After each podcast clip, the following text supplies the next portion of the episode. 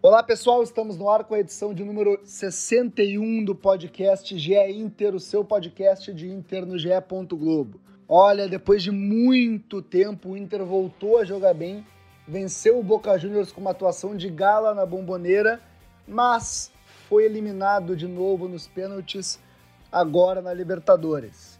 O momento, claro, é de muita frustração, mas a atuação na Argentina também deixa alguma esperança para o que vem pela frente. No episódio de hoje nós vamos analisar as lições que a queda na Libertadores deixa para o Inter e também projetar o restante da temporada agora só com o Brasileirão em disputa. Abel Braga parece enfim ter encontrado um jeito de jogar para sua equipe. Mas será que isso vai ser suficiente para o Inter brigar pelo G4? Tudo isso em debate no podcast GE Inter, que começa agora. Olha Allen. Vamos nessa, grande a chance, abriu pela direita, é no gol, olha o gol, bateu, olha o gol, olha o gol, olha o gol, gol! Adriano é o nome dele! Pegou, largou, tá viva dentro da grande área, o Fernandão bate, gol! Faz o gol, garoto, faz o gol, faz o gol, faz o gol, faz o gol, é no gol, é no gol, é no gol, é... Podcast do Inter no ar, eu sou Eduardo Deconto, setorista do Inter no GE. Globo. Estou na companhia de Tomás Rames, meu colega de cobertura do Inter no GE. Globo. Um 2020 que não acaba, Tomás, tudo bem? Não acaba, Eduardo, e sempre movimentado, né? O Inter não dá espaço para o cara ficar tranquilo, né? O Inter é, não dorme, como ele mesmo diz, né? É, é. O, o, presidente Marcelo Medeiros, enfim, de, de gestão, falou isso em 2017 e e desde então isso é verdade, não só para o Inter, mas também para quem cobre o Inter. É, quatro horas de sono, estamos de novo no, no, trabalho e na companhia de Fernando Becker, repórter da RBS TV. Grande Fernando, tudo bem? Tudo bom, gurizada, tudo bem? É... Salve, salve para todo mundo que está nos escutando neste momento. E vamos lá, né? Mais uma vez vamos falar de Inter, é... vamos debulhar aí essas coisas que estão acontecendo eu vou dizer que é um podcast que faz muito tempo que a gente não grava, porque a gente finalmente vai falar de uma atuação boa do Inter. O Inter jogou muito na vitória por 1 a 0 sobre o Boca Juniors, mas algumas coisas, nem tudo muda nesse 2020 do Inter. O Inter está mais uma vez eliminado de uma competição, mais uma vez caiu nos pênaltis, agora para o Boca Juniors e na bomboneira é, nas oitavas de final da Libertadores. É, o Inter, e a gente escreveu no GE. Globo, o Inter foi quase histórico na bomboneira, porque o Boca nunca tinha sido eliminado é, em casa depois de vencer o jogo de na Libertadores. Segue assim, e o Inter bateu na trave, bateu na trave, perdendo nos pênaltis. Mas, Fernando Becker, eu vou começar contigo.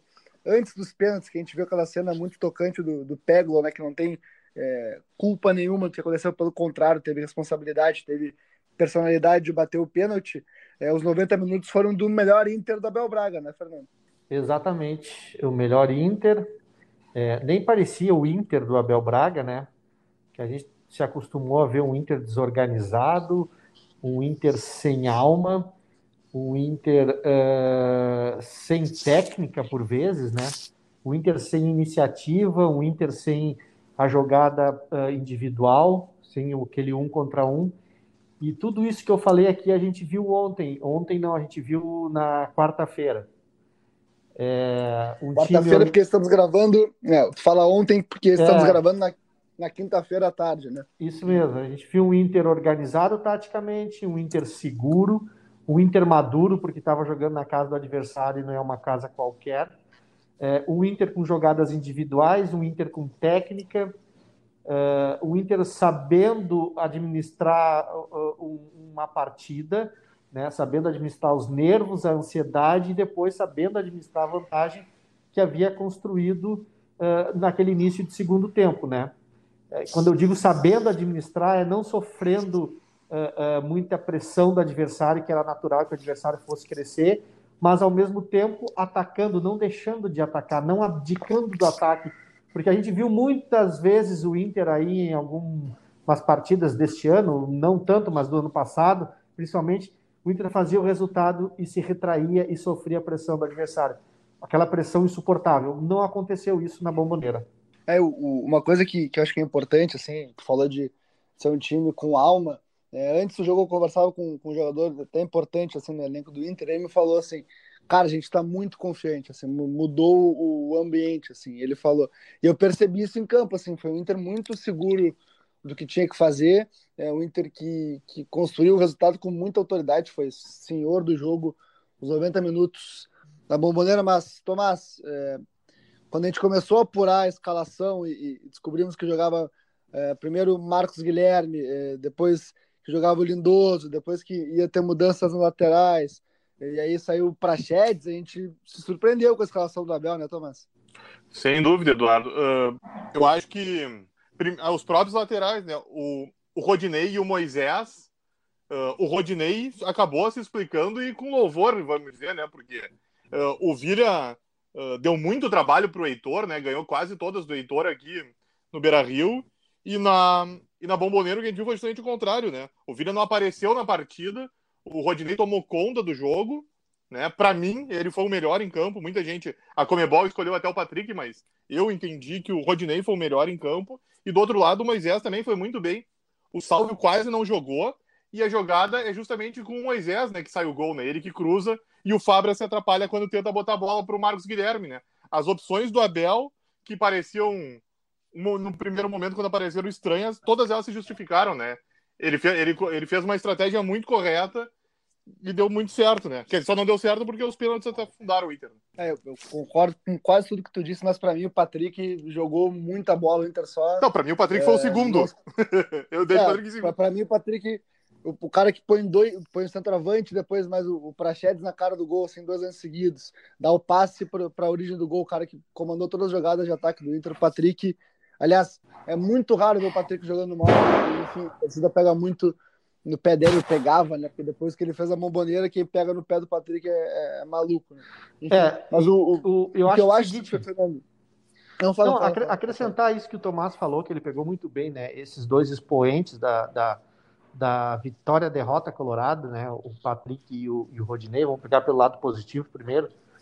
É, é, eu acho que daí a, a questão do, do Rodinei ter crescido eu acho que vai muito do, do mecanismo né, que o Internacional adotou de defesa. Eu ia tal. dizer exatamente isso. É que talvez, é que, é que talvez é, a lateral direita não tenha ficado tão exposta nesse jogo como ficou aqui no Beira Rio, porque muitas vezes o Vidia pegava a bola sozinha, tinha um buraco lá na direita, tinha um buraco no meio de campo que proporcionava essa jogada lá na direita, e com isso o Heitor sofreu muito naquela partida. E o que não foi, que, o que não aconteceu agora, que o Inter mais compacto, dando menos espaço para o Boca, e o Boca também abaixo da, daquele jogo aqui. Né? É, então, isso também ajudou o Rodinei, claro, quando, quando o Rodinei precisou uh, uh, ir para o enfrentamento com o Vidia, ele ganhou, ele se, ele se superou, né? Uh, por isso que, que ele foi um dos destaques. Eu, para mim, eu, eu, eu para mim, o, destaque, eu concordo com a Comebol, para mim foi o Patrick, né? Uh, essa jogada de um contra um do Patrick funcionou muito bem ontem. A movimentação do Patrick, parece que o Patrick cresce com o Edenilson. Né? O Edenilson, para mim, também foi, foi outro jogador que, que, que, que, ajudou muito a elevar o nível do desempenho do Inter. Fernando, tu, tu falou de como o Inter estava mais protegido defensivamente, eu ia tocar exatamente nesse ponto. É, o esquema que o, que o Abel usou, que é o esquema que o Abel é, prefere, assim, né, de, desde sempre, é, foi o 4-1-4-1. Esse esquema deixou não só o Rodinei, não só o Moisés protegidos, como a própria dupla de zaga, né? Aí o Cuesta, que vinha mal, cresceu de rendimento, o Moledo né, jogou muito bem, porque o Inter estava mais protegido defensivamente, né? Com o Edenilson voltando mais próximo ao Lindoso para ajudar o primeiro volante, o Prachedes também descendo, os dois extremas também descendo. O Inter estava mais protegido, encontrou um encaixe é, mais protegido. Para mim, me, me, parece isso, né? Que o Abel pensou esse jogo apesar de precisar vencer, primeiro em, em ter esse equilíbrio defensivo para depois buscar a vitória que era tão importante, que era obrigatória na Momboneira. E aí eu pergunto para vocês, e acho que aí eu dou a palavra para o Tomás primeiro, é, o Abel encontrou o esquema dele, né? Depois de tentar três esquemas, oito escalações, quatro esquemas, oito escalações diferentes, o, o Abel encontrou seu esquema de jogo, né? Isso que é o mais curioso, né, Eduardo? Você acabou de citar, né? Uh, o Abel girou, girou, girou, e o, e o esquema que mais se encaixou com ele foi justamente o esquema que ele teve os melhores momentos dele, né? Que o Abel sempre deixou claro que o esquema que ele mais gosta é o 4-1-4-1, né? Embora eu entendesse que, que deveria começar o Dourado, porque eu acho o Dourado o melhor jogador que o Lindoso, eu acho o Dourado, né? Embora o Patrick esteja melhor, o Dourado seja o melhor jogador do Inter, o esquema, o 4-1-4-1 encaixou bem e deu certo justamente no, no, principal adversário que o Inter poderia ter, que era o Boca na bomboneira. É, e tem uma coisa, né? Além do Abel preferir esse esquema, se a gente pegar os jogadores que, é, que foram titulares na, na, na bomboneira, é, Rodrigo Moledo, Vitor Cuesta, Lindoso, é, Edenilson, Patrick, todos eles estavam no Inter, estão no Inter há bastante tempo. E o ano passado o Dair conseguiu os melhores resultados jogando no 4-1-4-1. Então são jogadores acostumados a esse esquema também, né? Isso acho que ajudou um pouco também, apesar de, obviamente, o Cudê ter, eh, antes do Abel, é, feito o Inter jogar muito bem também no, no, no 4-1-3-2 dele, esses jogadores também estão acostumados a jogar no 4-1-4-1. Acho que isso facilitou também o encaixe do Inter contra o Boca Juniors. Mas, é, Fernando, tu acha que é esse time daqui para frente? Aí eu vou trazer um ponto, de repente com o Yuri Alberto no lugar do Marcos Guilherme, de repente com o Maurício no lugar do Prachedes, como é que tu, tu projeta isso? Fernando? É, eu acho que essa, essas duas variações aí que você falou são variações interessantes. Uh, eu interpreto a escalação do Marcos Guilherme como uma estratégia na bomboneira. Uma estratégia uh, que o Abel usou e usou muito bem. Né? Eu, eu, eu, eu enxergo o Marcos Guilherme diferente da maioria. Apesar de o futebol dele não aparecer para o torcedor, para a imprensa, enfim, eu acho que ele é um jogador que ele aparece muito para o treinador, ele é um jogador tático, ele, ele cumpre função, né? E, e, e, para o treinador ele tem um resultado e isso muitas vezes é o que vale, entendeu? Uh, se aquele resultado ajuda a equipe, ok. O Marcos Guilherme contra o Boca ele fez uma função uh, específica ali no lado direito, né? Ele já tinha jogado contra o Atlético Mineiro, deu um passe para o gol do Yuri Alberto. Uh, e lá na Bomboneira acho que foi uma questão estratégica. Óbvio que o Yuri Alberto é muito mais jogador que ele, né? A, né, faz gol muito mais que ele. Então, essa é uma, é uma variação que o Abel pode levar aí para o resto da temporada. Fernando, eu ia dizer para mim, o, o Marcos Guilherme foi uma estratégia de jogo do Abel e eu achei correta, é, pensando em 90 minutos, né? Porque o torcedor ele é muito bom. O Yuri é o melhor, tem que começar jogando. Mas o Inter primeiro tem que, né, de repente, se proteger e o Marcos Guilherme cumpre essa função maior que o Yuri Alberto, para depois especular para ganhar o jogo, para conseguir a classificação. Foi o que o Inter fez. O Inter se protegeu, teve uma atuação equilibrada, uma atuação muito boa, fez o gol, e aí quando poderia matar o jogo, de repente, com o Yuri Alberto, entrou o Yuri Alberto. Talvez podia entrar Não, mais cedo, enfim. E segurou o Fabra, né? o Abel pensou. Ele pensou uma estratégia para os 90 minutos, que e, parece muito, e segurou. muito claro. E aí, e aí eu dou o contrário. Se o, se o Inter começa com o Yuri Alberto e não dá resultado, quem é que tem no, branco, no banco para mudar o jogo? Assim, né? Então, e, inclusive o Marcos Guilherme ele faria o gol da, da vitória não fosse o Fabra botar contra antes. Então, é, tem mais. Ele, ele participou indiretamente do gol, mas do Prachedes, falando, eu quero tocar nesse, nesse ponto. É, é o, o Kudê considerava que o Prachedes precisava evoluir fisicamente para aguentar a intensidade do jogo dele. Por isso que, que o Prachedes não é, ganhava espaço com o Kudê, mas não, não a esse ponto de iniciar uma decisão de, de Libertadores como titular. É, mas o Cudê mesmo falava, até já, já ouvi dele mesmo, então assim, ah, o Praxedes é o maior guri que o Inter tem, o maior garoto que o Inter tem. É, assim, tecnicamente falando, é o guri mais promissor. E, e é isso aí, é um, é um guri de 18 para 19 anos, agora não, não, eu acho que ele tem 18 anos, não tem 19 ainda, é, que jogou na Bomboneira como se jogasse no CT do Parque Gigante ontem, né? É, ontem, na, na quarta-feira, Exatamente. Caso. Mas agora ele, o é. Maurício e o Pedro Henrique vão para sub-20, né? Agora, Guris, a gente falou muito é, que o Abel Braga encontrou o jeito de jogar, tem, só que assim, né? O Inter perdeu. É, bem ou mal. E foi nos pênaltis. Bem ou mal, o Inter tem duas vitórias com o Abel Braga e nenhum sucesso, né? Porque as duas vitórias foram seguidas de eliminações nos pênaltis. O, o Abel, em, em oito jogos, tem é, duas vitórias, três derrotas e três empates, um aproveitamento de 37,5%. E, e ao que tudo indica, o Abel tem mais três jogos com o time que ele encontrou, né? É, não digo três jogos que de repente pode acabar a temporada, mas é, teremos uma troca de, de, de, presidente, uma eleição já na próxima semana. É, o Abel Braga encontrou uma escalação para brigar por vaga no G4 com prazo de validade. Não tem muito mais o que fazer, me parece. Né? Exatamente, ele tá, tá tentando, ele tá tentando manter o Inter, né? Na luta de cima ali pelo, pelo G4, porque agora o São Paulo tá muito longe, né? Que é o que resta. Mas e para deixar uma última boa. São, são 12 Exatamente. pontos, né, Thomas? E só um detalhe, Eduardo. Na verdade, são quatro derrotas e dois empates. Né? Da Arabel, né? Ele perdeu pro, ele perdeu pro América, o Santos, é o Fluminense e o Boca. É, é verdade, é verdade, é verdade.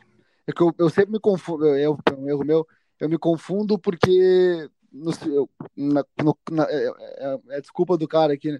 mas na conta do segundo turno tem um empate que foi com É, na abertura, né? né? Com o Cudê. Que, que foi com, com o Eduardo Cudê. Eu sempre, eu sempre ponho esse empate na conta do Abel, mas na verdade foi com, é a despedida do o Eduardo Cudê, e aí e aí eu ponho, é, uma despedida que ninguém sabia que era despedida, né? Só, Só ele. ele. Né? E, e, o GE. Globo, e o GE. Globo também sabia, mas o, o, o, ponto é que o Inter tem três pontos no segundo turno, e essa, esse era o meu próximo assunto, meu próximo tópico desse nosso podcast.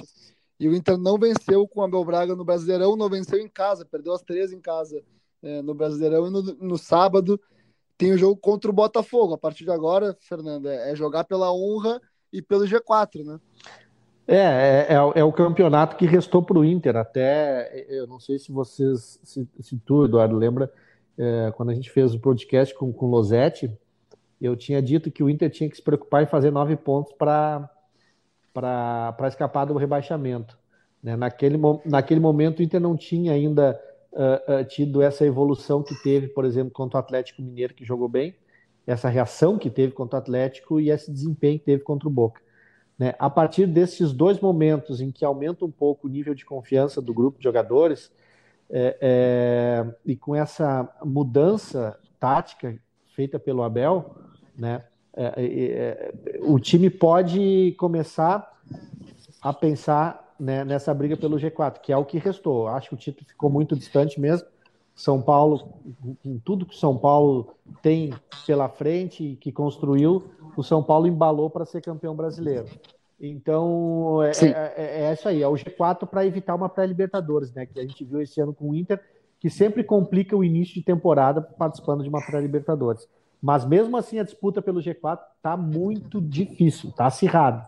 Todo mundo tem um, um bolo ali são de, de é, tirando São Paulo ali, são, são sete times ali, né? Sete, oito times muito, muito próximos, com, com pontuação muito, muito semelhante e times, é, times competitivos, times em bons momentos, né? Então é muito complicado, é, né? O Inter vai ter que exatamente. realmente e, e, né, dar uma retomada. E a gente vê né? assim, ó, é, a, a, a, a, situação do Inter é muito curiosa, que o Inter ganhou, né, com o Abel e não pôde comemorar a vitória. É, é, é por causa, não comemorou com o Abel por. Causa, por causa dessas eliminações nos pênaltis. Mas o que chama atenção assim é, é, é, é, a escalada da confiança, por exemplo. Vamos botar assim a escalada da confiança, Sim. porque o time começou a ter desempenhos melhores, né? E a gente começou a ver uma reação anímica do time diferente para o lado positivo. Né? Contra o Boca sim, aqui no Beira Rio, o Inter até fez um jogo bom. Né? Num determinado momento da partida, o jogo foi bom a favor do Inter. Depois o Boca deu uma equilibrada e virou um pouco também. E o gol aconteceu numa infelicidade, numa falta de experiência uh, uh, do, do, do, garoto Zé Gabriel, que ficou indeciso com, com o Wendel, que não decidiu. O zagueiro tem que decidir a jogada, ele não pode esperar pelo outro. E ali a Sim. defesa né, falhou. E aí veio o jogo contra o Atlético Mineiro, que acho que todo torcedor colorado imaginava uma derrota. O Inter reagiu. Aí veio contra o Boca que o Boca era favorito, né? Se esperava uma, elimina uma eliminação como aconteceu, mas não aconteceu como se imaginava, digamos assim, nos pênaltis. E o time jogando bem, ganhando por 1 a 0, podendo ter matado a classificação no tempo normal. Mas é nesse momento que o Inter se complica, né? Quando ele cresce, todo mundo acredita que ele vai ganhar, né? Aí que o Inter atrapalha o torcedor, porque quando todo torcedor espera acha que o Inter vai perder, ele dá uma resposta. Mas quando o torcedor fica confiante, o Inter tomba, né? É, é verdade. É, já, já, já, percebi, Fernando, que o Tomás está preocupado com o jogo contra o Não, Botafogo. e lógico, o Inter não ganha no brasileiro faz quase dois meses. É muito tempo. A última é, vitória Inter... do Inter foi em 18 Exatamente. de outubro. É muito tempo.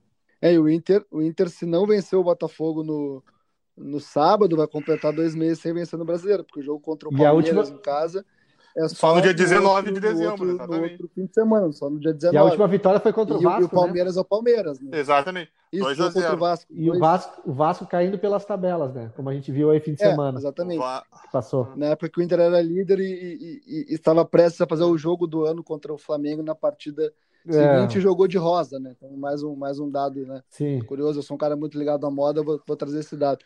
É, Tomás, como tu me corrigiu, eu vou agora me corrigir. O Abel Braga, em oito jogos, tem duas vitórias, quatro derrotas, dois empates e 33% de aproveitamento. É, além dessa briga pelo, pelo, pelo G4, né, para salvar o ano, eu já começo, eu, eu, eu pelo menos já começo a pensar em 2021. Eu tenho certeza que o torcedor colorado também tem eleição é, já na próxima terça-feira. O Inter não briga mais por título em 2020, na temporada né, que acaba em 2021. Eu até é, falei que o Abel teria mais três jogos. Eu acho que é, é muito prematuro para uma nova gestão mudar o, o, o, treinador com mais 10 jogos, 12 jogos pela frente. Eu não sei se vai ser uma troca tão imediata assim. De repente se, se troca pensando já para a próxima temporada, mas pensando em próxima temporada, será que não é o, o, o caso de a gente ver o Inter botando mais os guris, assim, talvez seja o, que resta dessa temporada, além de brigar pelo G4, ver esses guris que estão dando resultado e tirando o gol do, do, do, contra o Boca, os últimos seis gols do Inter foram marcados por garotos. Será que a gente não vai ver mais Johnny, mais Prachedes, mais Maurício, mais Yuri Alberto, o próprio Peglo também em campo para esses guris criarem uma casca para 2021? Hum, boa pergunta, Eduardo. Sinceramente, não sei. Porque, porque ontem, Eu ontem quarta-feira, casualmente, foi a melhor atuação do Inter. E só o Praxedes tinha de guri no começo da partida, né? Só Ou um garoto, seja, claro. Que, que é um ponto que eu Quando ele falo. botou né, o- pessoal mais concluir. experiente, eles, eles seguraram o Rojão, né? Na pressão da bomboneira, com tudo que significa Sim, enfrentar claro. o Boca lá, o Inter, o Inter mandou no jogo. Ou seja, a estratégia deu certo, Sim. o que o Abel pensava deu certo. Então eu não, não duvidaria que ele desse mais moral, mais cancha, até para ir subindo na tabela, né? Que é um momento que o Inter precisa crescer e seguir assim. Por mais que o, o Maurício e o Yuri estejam bem, o Maurício até saiu agora, né? Tá indo para a seleção. Mas esse momento chancelou a escolha do Abel, né? O, e assim, Tomás, eu sou um cara que, que sempre, sempre falo isso, né? Assim, o Odair Helman é um cara que sempre é, sofreu muito, na opinião da torcida, por não usar os garotos. Mas eu sempre falo uma coisa: vo- vocês acham que o treinador, vendo o trabalho é, dos garotos no dia a dia aí em campo, se o treinador visse os garotos dando a resposta esperada, o treinador não botaria esse garoto justamente porque há um clamor pelo garoto porque o clube precisa revelar jogadores? Claro que botaria. O treinador só não bota o garoto porque tem gente que dá uma, uma resposta melhor. Não tem nada a ver com, com proteger cascudo ou ser bruxo. O cara põe o cara que dá a melhor resposta. É, Eu acho o seguinte, ó. ah, sim, temos que ver mais garotos, mas como? Eu acho que o Inter, neste momento, como briga por um G4 e, e com boas chances de, de, de conquistar essa vaga, o Inter tem que usar os garotos a ponto de não comprometer essa campanha. Usar os garotos a ponto de que eles ajudem na campanha. E, ao mesmo tempo, usar os garotos ah, ah, de forma que não queime os garotos, porque é um momento muito ruim do clube, né? É um momento de instabilidade do time e é difícil o jogador jovem entrar numa situação dessa e dar resultado para ele próprio e também para o time.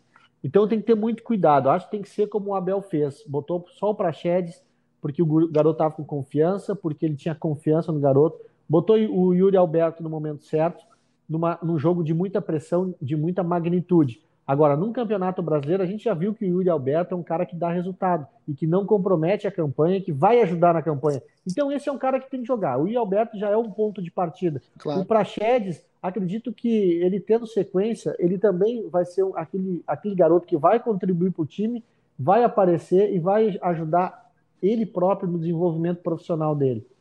E o Yuri, só eu- é, desculpa é. te me intrometer, Eduardo, ah, mas eu acho que o Yuri, é óbvio, o Yuri é novo, mas eu, eu vejo ele em um patamar acima dos, dos outros garotos, né? Eu vejo ele bem mais pronto, entendeu? Também Embora ele também também seja novo, eu acho que ele não, não é tão. Não seria tão novo assim. Ele vai, ter mais rodagem. Ele tá com mais estofo pra aguentar, né, o Rojão? Sim, concordo, concordo. E, e, assim, eu vou fazer uma previsão aqui, né? Não sei se o Yuri Alberto segue no Inter depois de janeiro, tá? Não sei se o Inter já não vende o Yuri Alberto tão, tão cedo. Já não vende o, Alberto, o Yuri Alberto é, na próxima janela, tá? Porque é um jogador de 19 anos, atacante, já fez quatro gols pelo Inter, tem passagem pela seleção de base, foi um investimento pensando nisso também, então não, não duvido que ele, que ele saia. Mas o que eu penso dos garotos é, não é como solução, tá? Assim, né? Mas exatamente como o Abel Braga tem usado, eu pego os dois últimos jogos, né? o, o, anterior contra o Atlético ainda com, com o Leomir, é, o Inter começa com apenas com o Yuri Alberto como, como garoto, tá? E depois entram o Prachetes, pega o Maurício. Maurício também eu vejo um, um pouco acima.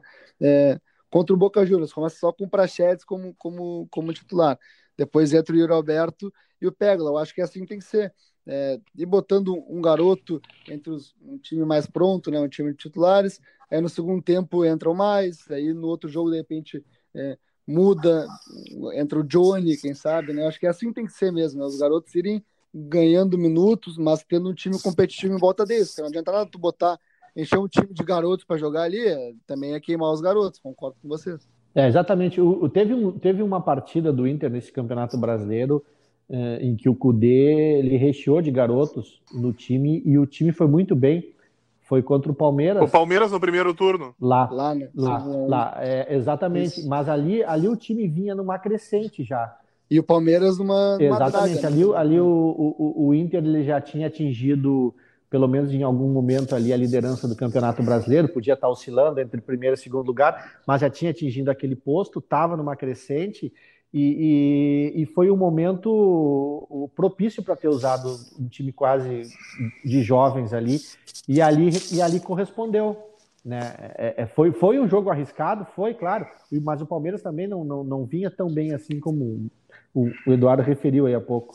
E o Inter naquele jogo, se não me engano, tinha 10 desfalques é, também, tá falando. É. Então, não, então, de repente, o, o, o Kudê botaria um time um pouco mais experiente, mas não tinha nem tantas Exatamente. opções. O Musto, por exemplo, é, ficou fora da viagem por indisposição e depois testou positivo para a Covid-19. Por isso, para fechar nosso podcast, o Campeonato Brasileiro do Inter hoje, o título do Inter hoje, modo de dizer, né?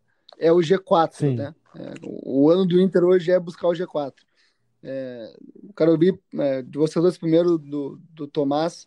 É, tu acha que é possível, Tomás, ou, o G6 hoje é, é uma realidade mais é, dura para o Inter, mas também uma realidade mais é, real, por assim dizer? Então, Eduardo, depende, né? Porque se o Inter apresentar, se o Inter tivesse uma. for regular e o que ele jogou contra o Boca for a tônica, o Inter pode brigar sim com, até com o Galo pelo vice, pelo segundo lugar, né? a gente precisa saber qual vai ser o Inter, né? Se, se quarta-feira foi um jogo de exceção por seu Boca na bomboneira e aí a estratégia deu certo e todo mundo foi no limite, ou se agora, se, ou se esse é mesmo o padrão que o Inter vai ter para apresentar o futebol no restante da temporada. Tomás, eu vou antecipar o Fernando Becker, que ele vai dizer, ele vai dizer o seguinte: ó, se o Inter jogar como jogou contra o Boca, ele briga pelo G4. Se jogar como vinha antes, é somar os, os agora sete pontos para não cair. É isso aí, né, Fernando? É, mais, ou menos, mais ou menos eu já falei isso, né? Uh, mas é, vamos tirar o São Paulo dessa disputa e vamos ficar com o G3, digamos assim, então, né?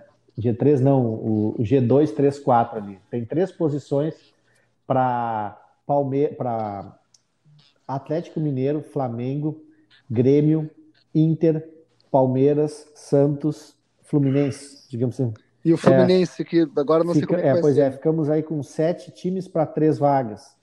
É, é, o Inter vai ter que jogar muita bola para ficar com uma das três vagas. É, e aí a gente fica com essa amostragem contra o Boca, sendo um nível de atuação uh, condizente a conquistar essa vaga aí, entre uh, essa vaga aí no G4, né? O que é complicado. Mas agora, por exemplo, o Inter ele vai ele vai estar tá numa condição de temperatura e pressão igual a do Atlético Mineiro até então, né? que é um jogo por semana. Sim. Está fora da Copa do Brasil, é. da Libertadores, então, quer dizer, é, pode-se esperar um pouco mais em termos de questão física, questão tática, questão psicológica. Né? O Abel vai ter, é, pelo menos, aí semanas inteiras para trabalhar. Que teve uma só até agora. Né? Exatamente. Tem esse. E ainda teve o Covid, que ele ficou longe. Que não é time. é positivo porque o Inter está fora, né? Hum. Mas o, eu, eu fecho com, com, a tua análise, Fernando. É, o Inter jogando o que jogou contra o Boca Juniors, ele obviamente é candidato ao G4, mas a candidatura ao G4 é muito complicada. Né? É, Tomás Rames, te agradeço mais uma vez pela. Valeu, Eduardo, valeu, valeu, Fernando. E o Inter também, se quiser né, lutar por isso, o Inter vai ter que treinar pênalti nesse, nesse, nesse tempo que ele vai ter, né? Porque vai ser importante, que pode ter e pode complicar se continuar batendo do jeito que tá, né? muito. E aí, aí eu faço uma, uma última menção é, ao Peglo aí de novo, né? Pô, uma cena muito triste para ele, mas é, acho que ele tá muito respaldado pelo grupo para seguir, tem, tem futuro, né, Fernando? E é, obrigado. Eu, eu, eu, se fosse treinador uh, uh, numa situação dessas, eu já tinha o meu discurso pronto no vestiário após uma derrota dessas, uh, como foi essa do Inter. Mas, enfim, como eu não sou treinador, então eu não vou falar o meu discurso aqui. tá bom, Eduardo? Eu só... Tu é treinador, sim, só um pouquinho. Não, mas não estou em atividade. Quando, eu, ah, quando, tá. eu, quando eu, eu, eu, eu quando eu estiver de... em atividade, aí eu vou usar meus, meus recursos de gestão e de motivação na prática mesmo. O podcast, o podcast já Inter fica por aqui. Obrigado a todos que estão nos, nos acompanhando. Mas falando sério agora, é verdade mesmo, o podcast já Inter fica por aqui. Este podcast e todos os outros podcasts é, do Inter no GE. Globo são editados pelo João Teixeira, nosso colega de GE. Globo, e os nossos podcasts ficam disponíveis em ge.globo barra Inter ge.globo barra Inter e ge.globo barra podcasts. Vocês também podem nos ouvir no Spotify, no Apple Podcasts e no Google Podcasts. A gente volta semana que vem para falar novamente do Inter, já com um novo presidente eleito. Um abraço e até a próxima.